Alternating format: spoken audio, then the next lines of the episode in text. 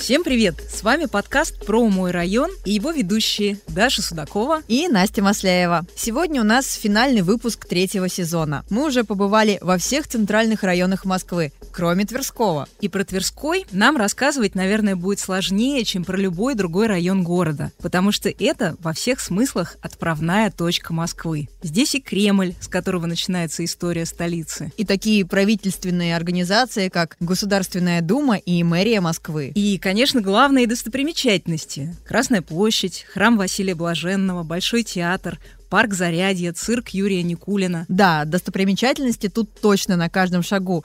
И мне кажется, можно всю жизнь провести здесь и каждый день открывать для себя что-то новое. А вот интересно, разделяют ли нашу точку зрения люди, которые живут в этом районе? Ну вот и выясним. Отправляемся в путешествие по московскому Олимпу. Тверскому району, где обитают не только небожители, но и самые обычные люди.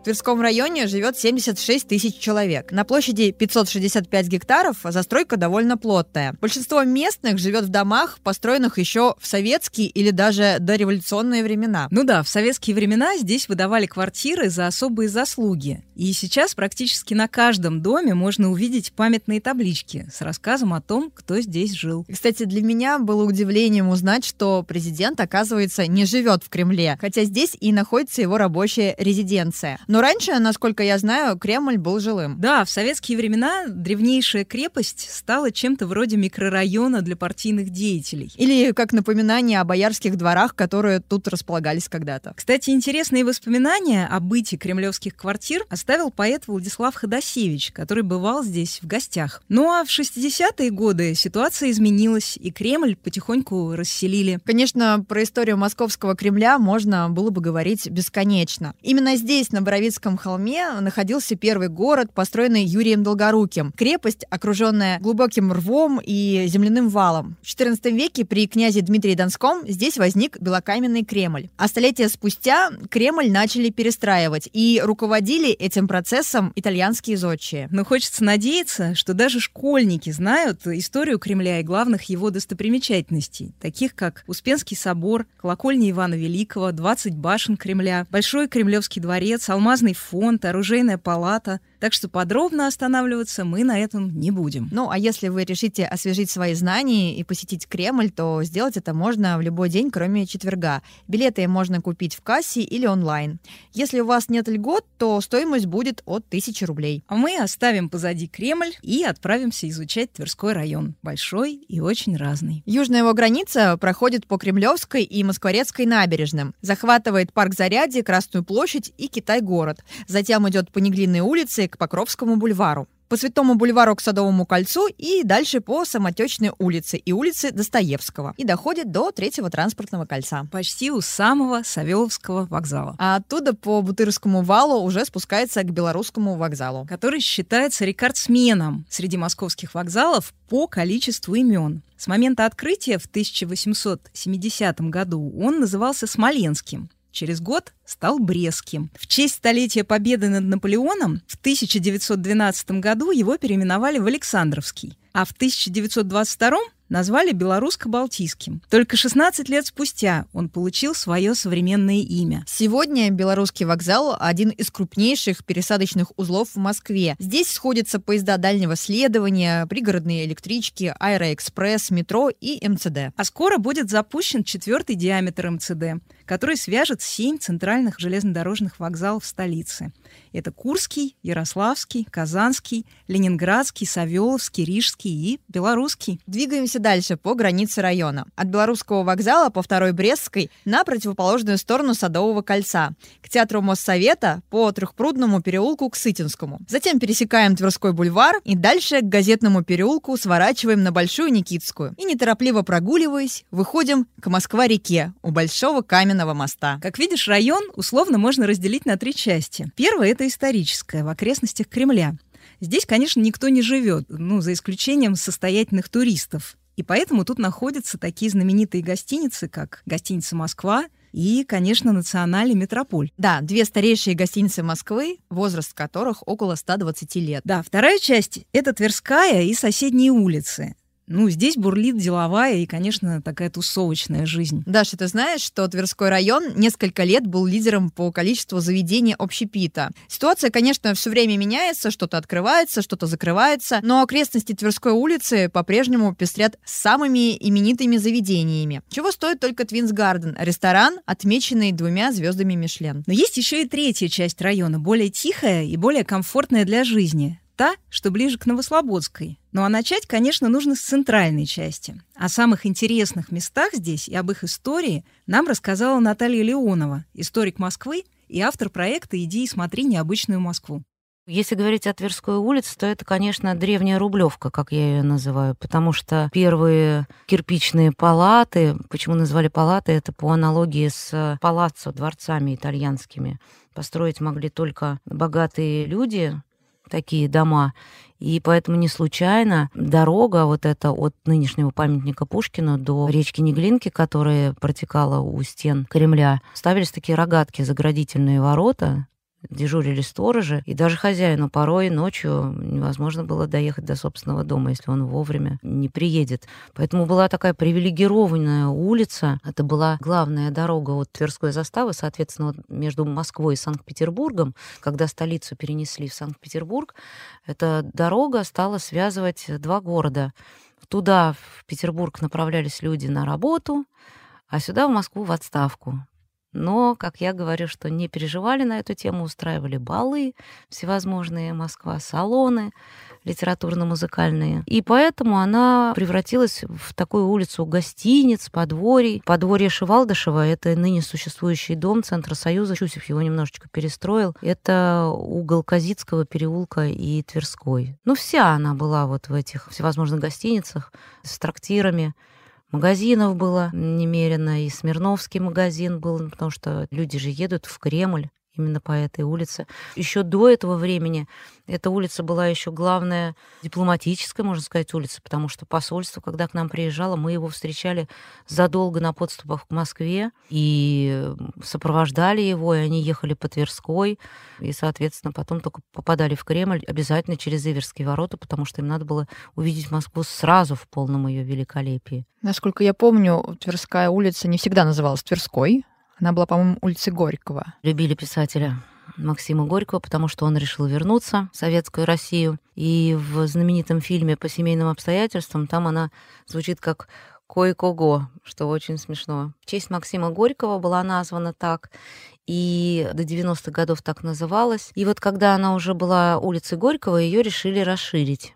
И на ней передвинули около 40 домов. Строений, зданий, самых разнообразных, в том числе с жильцами, на скорость. Занимался этим замечательный человек Эммануил Матвеевич Гендель. Когда строилась первая линия метро, он возглавлял отдел по сохранению домов при строительстве метро, потому что метро у нас первое строилось в основном открытым способом берлинским. На протяжении улицы проезжей части вырывался котлован, туда устанавливались тюбинги, составляющие тоннели, и потом засыпалось. И вот чтобы эти дома не проваливались, вот он придумал специальные поддерживающие технологии каркасные. По генплану 1935 года предполагалось несколько магистралей в Москве, и улица Тверская должна была быть расширена в три раза. Но она была 15-16 метров, ширина ее, а сейчас 50 с лишним. Стали строить гостиницу «Москва», удалили здание гостиницы «Лоскутной», вот там, где охотный ряд внизу, вот эта площадка, там же дома стояли. То есть до националя было еще несколько домов на Тверской улице. И вот Гендель придумывает технологию, он написал целую книгу, я ее читала, хотя я не технарь, но попыталась разобраться в технологии. И вот он передвинул здание старейшей глазной больницы, это дом Мамонова, стояла прямо по фасаду Тверской. Передвигалась она двухэтапно, эта больница, причем с пациентами, и в момент, когда делали операции. Настолько все было филигранно, так как уровень, куда ее переставляли, был ниже уровня Тверской, то ее надставили на первый построенный этаж. Передвигали мэрию, здание мэрии дом московского генерал-губернатора на скорость за 45 минут. Передвигали причем с подвалом, в котором хранились архивы, некуда было увозить архивы. И передвигался весь этот комплекс, то есть не просто домик. Передвигали дом Савинского, Савино-Сторожевского монастыря подворье, доходный дом. с жильцами, которые узнали об этом только утром, примерно на 50 метров. Передвигали издательство Сытина в бок на 33 метра. Это возле выхода из метро, где известие, где известие холл. А зачем это все нужно было? Зачем это передвигалось? Мыслей было три. Сохранить историческую недвижимость, показать, что мы можем передвигать дома и сэкономить деньги. Их же передвигали в переулке, в угол. Третий момент, э, смысл передвижки, нужно было расширить улицу. Скажите, пожалуйста, вот какие есть достопримечательности помимо Кремля, Красной площади, Зарядья? Вот что можно еще такого интересного, неочевидного увидеть в Тверском районе? Тверской район, конечно, входит еще огромное количество культовых таких мест. Это, конечно, безусловно, район Цветного бульвара, район Неглинной улицы, это район метро Достоевская.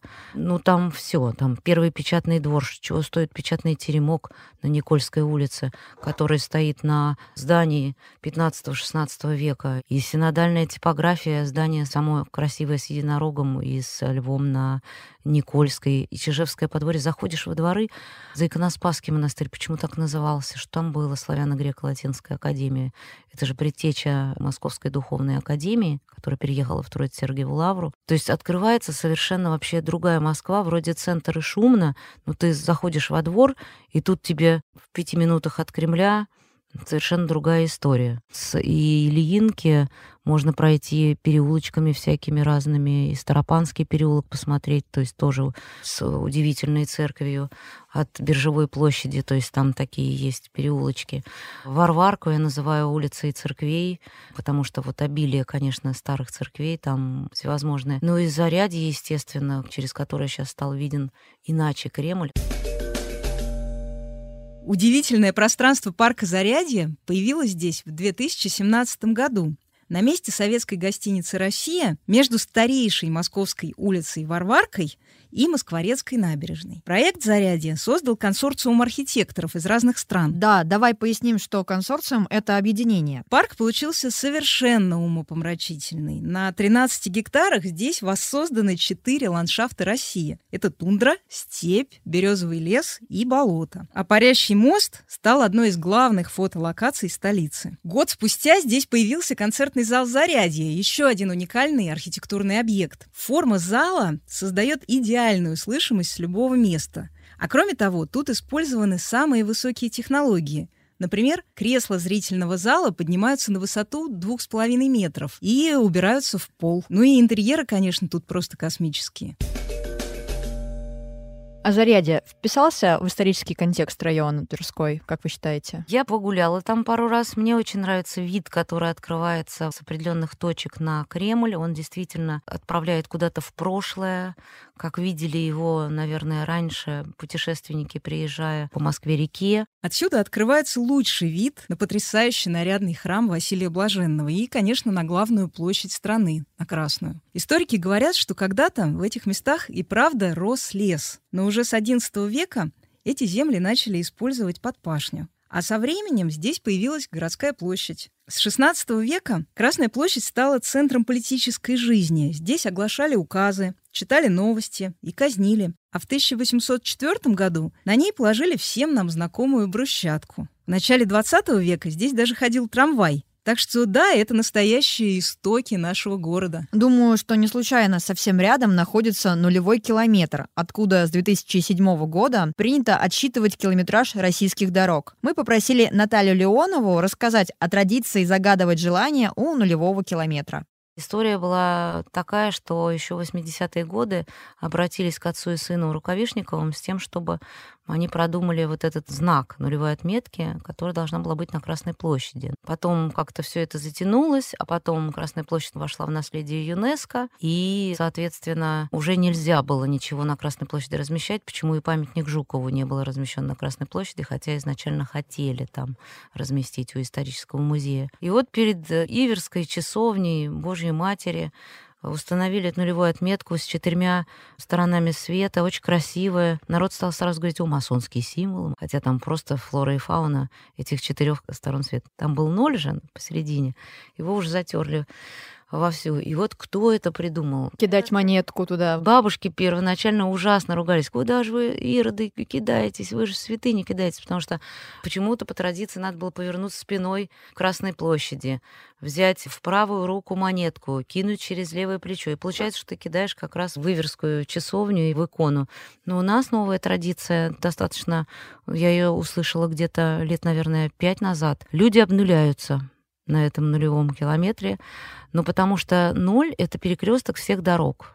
А перекресток это вообще для Руси сакральная вещь. И поэтому, как вот на машине иногда обнуляют спидометр, да, так и человек, считается, может пройтись через этот ноль и как бы избавиться от негатива, который у него был в жизни, и начать новый путь. А какие еще есть места мистические? Ну, тоже собака на площади революции. Про площадь революции там я вообще рассказываю про всех тех, кто позировал, кто был моделью. Это же и герой Советского Союза Алексей Никитенко, революционный матрос, которому потирают все его оружие. То есть люди-то удивительные. Это Олимпий Рудаков, наш морской офицер, который был отправлен на коронацию Елизаветы II. А вот что касается собаки, то есть предположение, очень многие искусствоведы считают, что это не только пограничник с собакой, и его прообраз Никита Карацупа со своей собакой индусом или ингусом, как ее потом назвали, но и такой страж подземного царства, вот этот вот египетский бог Анубис, потому что если посмотреть внимательно, собака, ну вот конкретно так вот ни на какую породу не похожа. На месте памятника Юрию Долгорукому раньше стояла статуя свободы, говорят. А вы что-то об этом знаете, можете рассказать? Еще Яков Александрович Брюс, внучатый племянник знаменитого Якова Велимовича Брюса, он будучи всего два года московским генерал-губернатором, сумел вот этот дом на Тверской выкупить в казну. Он сделал вот на месте, где нынешний памятник Юрию Долгорукому, парадную площадь, потому что у нас на Красной площади никто не маршировал. А вот тут вот никаких-то торжеств, вот была такая парадная площадь, где можно было совершать конные пешие парады. А потом в 1912 году там появился памятник замечательный генералу русско-турецкой войны, генералу Скобелеву. Очень талантливый такой, динамичный памятник.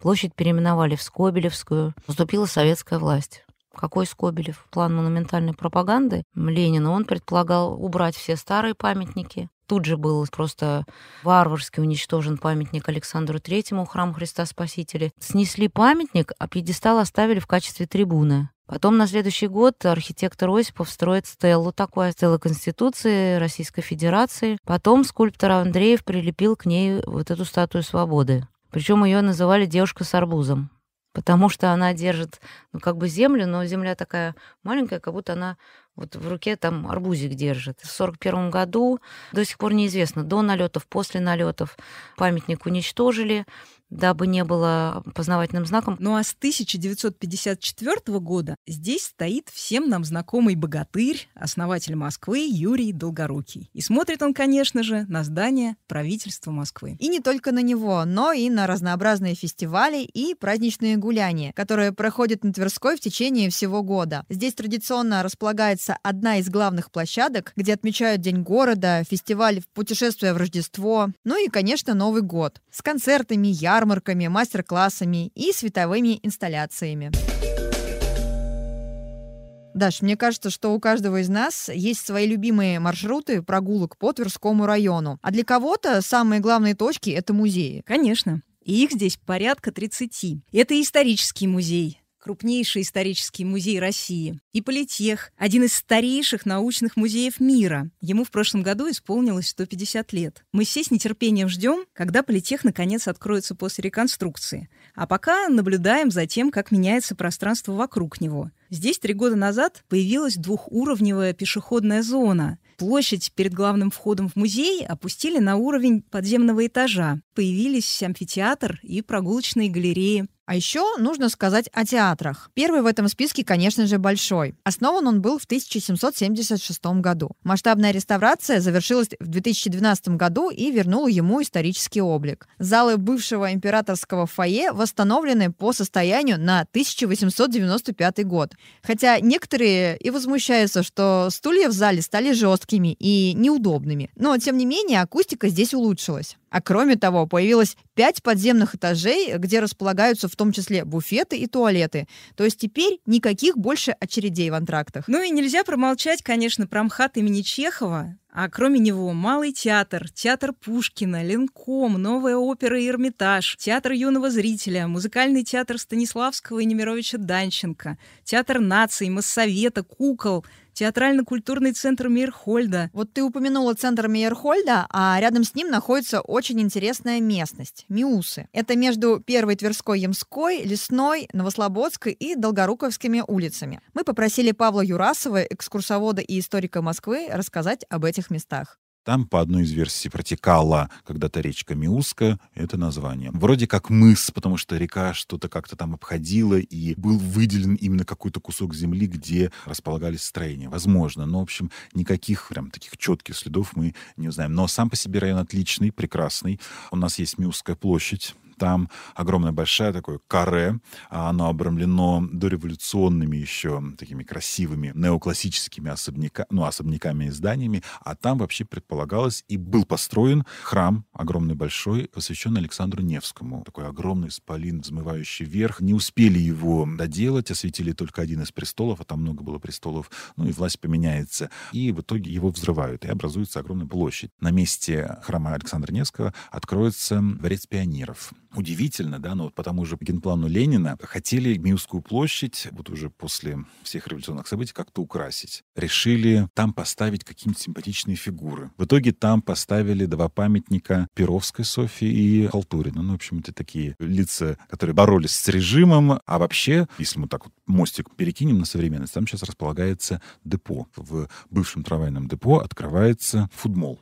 Он очень здоровский, классный, там всегда много людей. Это такая точка притяжения. И именно на него ориентируются, открываются такие подобные футмолы в других районах Москвы. Надо сказать, что самый удачный, самый лучший, наверное, футбол открылся вот в депо. Пространство депо открылось 4 года назад и стало первым футболом столицы. Это гастромаркет на территории бывшего трамвайного депо. И размеры у него просто колоссальные – 11 тысяч квадратных метров. Здесь располагаются около 70 ресторанов и кафе, порядка 140 торговых лавок и магазинов, рынок и 1800 посадочных мест. Ну а мне депо нравится тем, что оно как бы примеряет людей с разными кулинарными предпочтениями. И за общими столами тут можно встретить как веганов, так и мясоедов и любителей морепродуктов. И все это весело, потому что по вечерам играют диджеи и выступают музыканты. Почему я рассказываю про депо трамвайное? Потому что с ним связана интересная история. Вот эти район он как бы так между ними расположен, между и трамвайным, и троллейбусным депо. Там когда-то находились ямские слободы. И вот там, в районе Белорусского вокзала, в районе Миусах, там и до сих пор это есть в названиях улицах Тверская, Ямская. Вот Ямская, ямщики там были. Там была вот именно конюшина, Ямская, Слобода. Ну и, соответственно, когда лошадей потихоньку вытесняли, появлялись э, трамваи, а потом дальше и троллейбусы. И там есть вот очередной очаровательный, милый, симпатичный трехэтажный музей АЗ-музей. Анатолия Зверева. Это художник, у него очень интересная судьба. Он был и признанный, и непризнанный. Уже посмертно стал таким знаменитым. Билет там не очень дорогой, но при этом это такая интересная локация. И там есть на последнем этаже кафе, есть балкончик. И вот ты выходишь на этот балкончик, а есть там еще и внутренний дворик, и ты смотришь. В Тверском районе много таких неочевидных культурных локаций, и не только в окрестностях Миус. Например, не все знают, что есть любопытное выставочное пространство на территории парка Заряди, и притом бесплатное. Северный туннель называется. Там хотели построить и наркомтяжпром, э, здания, разные проекты, их можно погуглить, посмотреть, они такие футуристические. Потом там планировали разорвать восьмую сталинскую высотку. Тоже закладывают, выкапывают огромный большой котлован размером с целый квартал. Сделали вот этот вот туннель. Вы его не видите, его очень сложно распознать. Если ты не знаешь, где он находится, его сложно найти. И вот этот подъезд, а он чисто функциональный такой, утилитарный. И там действительно иногда выставляются достаточно симпатичные, интересные, вот прям ультрасовременные какие-то произведения искусства. Зайти в Северный туннель можно со стороны Васильевского спуска и от Китай-Городского проезда. Тверской район считается удобным для жизни. Во многом благодаря транспортной доступности. Здесь 19 станций метро. Ходят автобусы и трамваи. Все рядом. Поликлиники, больницы, детские сады и школы. В том числе несколько школ, известных на всю Москву, как, например, лицея Высшей школы экономики и школа 1501. Здесь находится отделение таких вузов, как МГУ, РГГУ, а еще есть множество научно-исследовательских институтов. Их в районе более 40.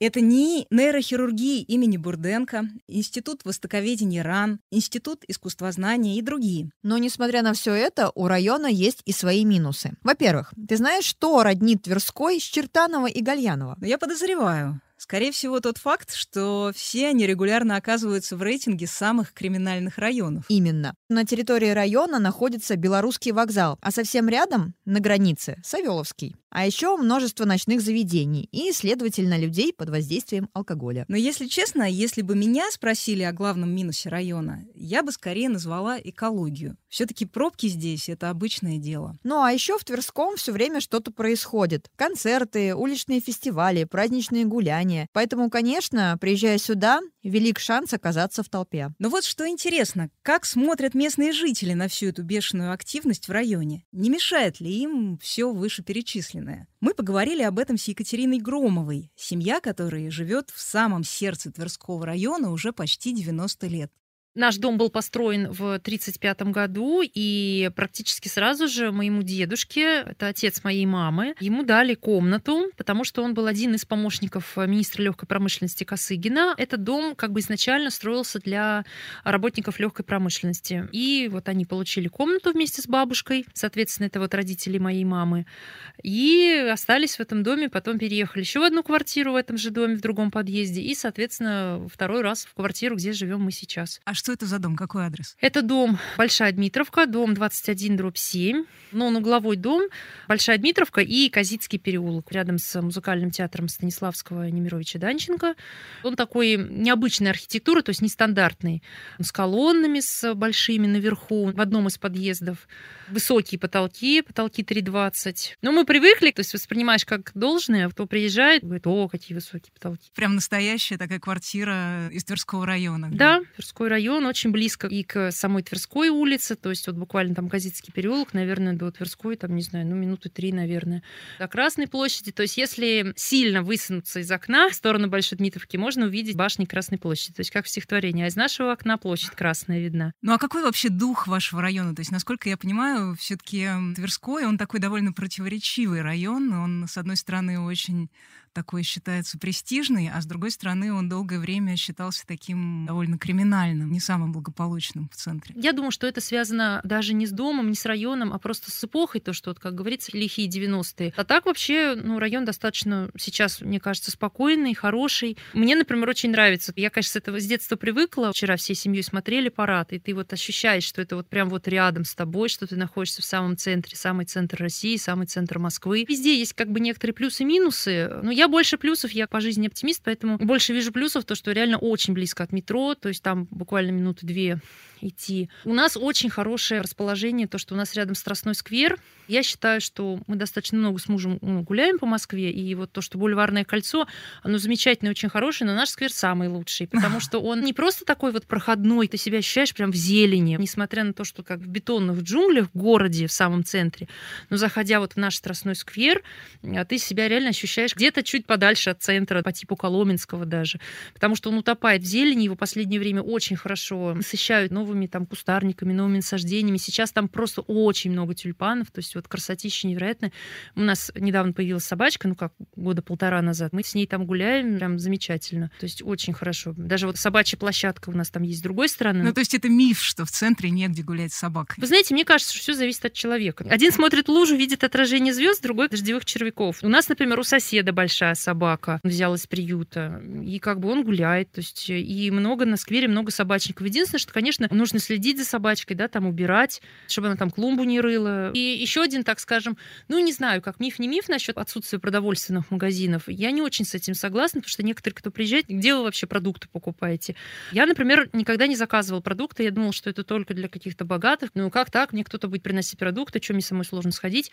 А тут начался ковид, мы очень серьезно отнеслись, вот наша семья, ну и многие из нашего дома, мы реально сидели дома. И мне пришлось освоить доставку, и сейчас вот я заказываю в пятерочке, и вообще шикарно, и у них там акции, бесплатная доставка очень часто. У тебя, насколько я знаю, есть дети. Да, да.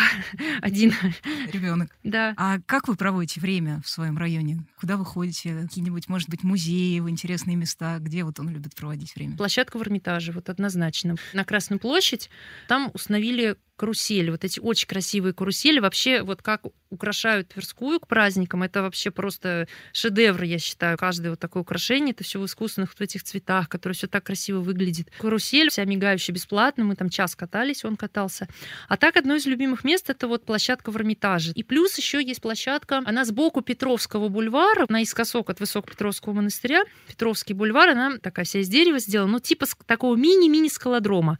Вот это тоже мы очень любим. Я вот работаю в молодежной организации, являюсь руководителем молодежной православной организации «Клуб во имя святых Петра и Февронии». Мы тоже в Тверском районе. Волонтерская организация, нас многие воспринимают как такой православный клуб знакомств.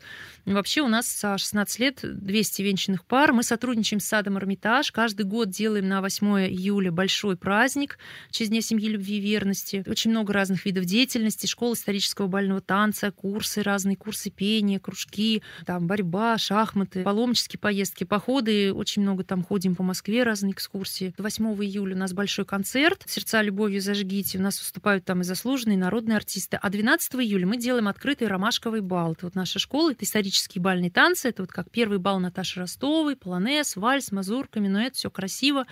В исторических вот. платьях? Да, в исторических платьях. Но поскольку это такой летний бал, то здесь главное, чтобы... Вообще у нас тематика ромашка, поскольку ромашковый бал и ромашка символ праздника. Такие бело-желтые тона. Конкурс проводим на лучшую тематику костюма, соответствие вот тонов. Да, и он как в форме мастер-класса. То есть танцевать могут все желающие, даже кто ну, никогда не танцевал. Кать, скажи, а вот у вас все-таки такое место, куда стекаются туристы традиционно? Это да. Не мешают они жителям местным? Сейчас настолько как бы привыкшие, мы привыкли к этому. Раньше как-то в детстве немножко, да, меня как-то ну, резало. В детстве, в подростковом возрасте. Наоборот, круто, вроде как у себя дома, а можешь смотреть совершенно другие культуры. Интересно, мне кажется, круто. Ну а то, что такое количество достопримечательностей, музеев, театров в районе, вот вы с семьей ходите туда? Ходим, поскольку вот я говорю, что мы как бы так вот болеем танцем в хорошем смысле, и мама моя занималась. Вот э, театр Станиславского музыкальный. В детстве я пересмотрела там все балеты, то есть мама покупала, были такие стоячие места за 20 копеек, за 30, и там первое отделение входишь стоя, а потом где-нибудь там уже садишься на тоже преподаватель, многих своих учеников так вот проводила. То есть, да, и сейчас тоже ходим, хотя, конечно, сейчас билеты дорогие, но, в общем, ходим. И в РАМТ, вот есть Российский академический молодежный театр. У меня тоже есть там просто друзья, которые там проводят, организуют сами у них свои школы классического танца. Ну, то есть то, что ты там живешь и уже столько лет это все наблюдаешь, оно совершенно никак не влияет и не стирается это впечатление красоты? Нет, потому что все время добавляется что-то новое. Недавно вот улицу украсили такими бабочками. Очень помогает, на самом деле, деле, когда кто-то приезжает там из гостей и начинает восторгаться, и ты как бы думаешь, о, ну вообще действительно да, потому что, ну, конечно, ты привыкаешь, и Пушкинская площадь очень красиво, фонтаны вот такие, прям с детства они в цветах сейчас все зимой, тоже очень красивые там конструкции какие-то фантастические, просто возводят все это в огнях. В общем, центр очень красивый. Вот если так подытоживать, то есть то, что вот это обилие огней, какой-то такой энергии жизни. В общем, Тверской район — это место, где не только хорошо работать и учиться, но и, оказывается, жить тоже. Ну и развлекаться, конечно. Смотреть на праздничную подсветку в канун Нового года. Или посещать ярмарки и фестивали летом. А еще ходить на экскурсии потому что их здесь превеликое множество. Можно, например, отправиться на чаепитие на крышу Тучереза, десятиэтажного дома Нернзея в Большом Гнезняковском переулке. Самого высокого дома начала 20 века. Ну или же спуститься в старинное банковское хранилище на Малой Дмитровке – и почувствовать запах дореволюционных денег. Не знаю, как ты, а я уже запланировала себе несколько экскурсий по Тверскому району на это лето. Зови меня тоже с собой. Ну и на этой оптимистичной ноте мы завершаем третий сезон подкаста про мой район. Мы обошли все районы центра, поняли, что они все разные, очень интересные, яркие. Не знаю, как тебе, а мне уже хочется вернуться в мой родной Восточный округ. Все-таки дома всегда лучше. Ну вот я так и думала. Но мне кажется здорово, что мы увидели, откуда началась Москва, где ее корни и как живут исторические кварталы сейчас. Возможно, теперь мы по-новому посмотрим и на новые районы столицы. Все-таки все они часть одной истории. И ведь не поспоришь. И в нашем новом сезоне мы продолжим рассказывать эту историю вместе с вами, горожанами и знатоками Москвы. Спасибо, что слушали нас. Подписывайтесь на наши социальные сети, чтобы не пропустить новые выпуски. С вами была Настя Масляева и Даша Судакова. До встречи в подкасте про мой район. Пока.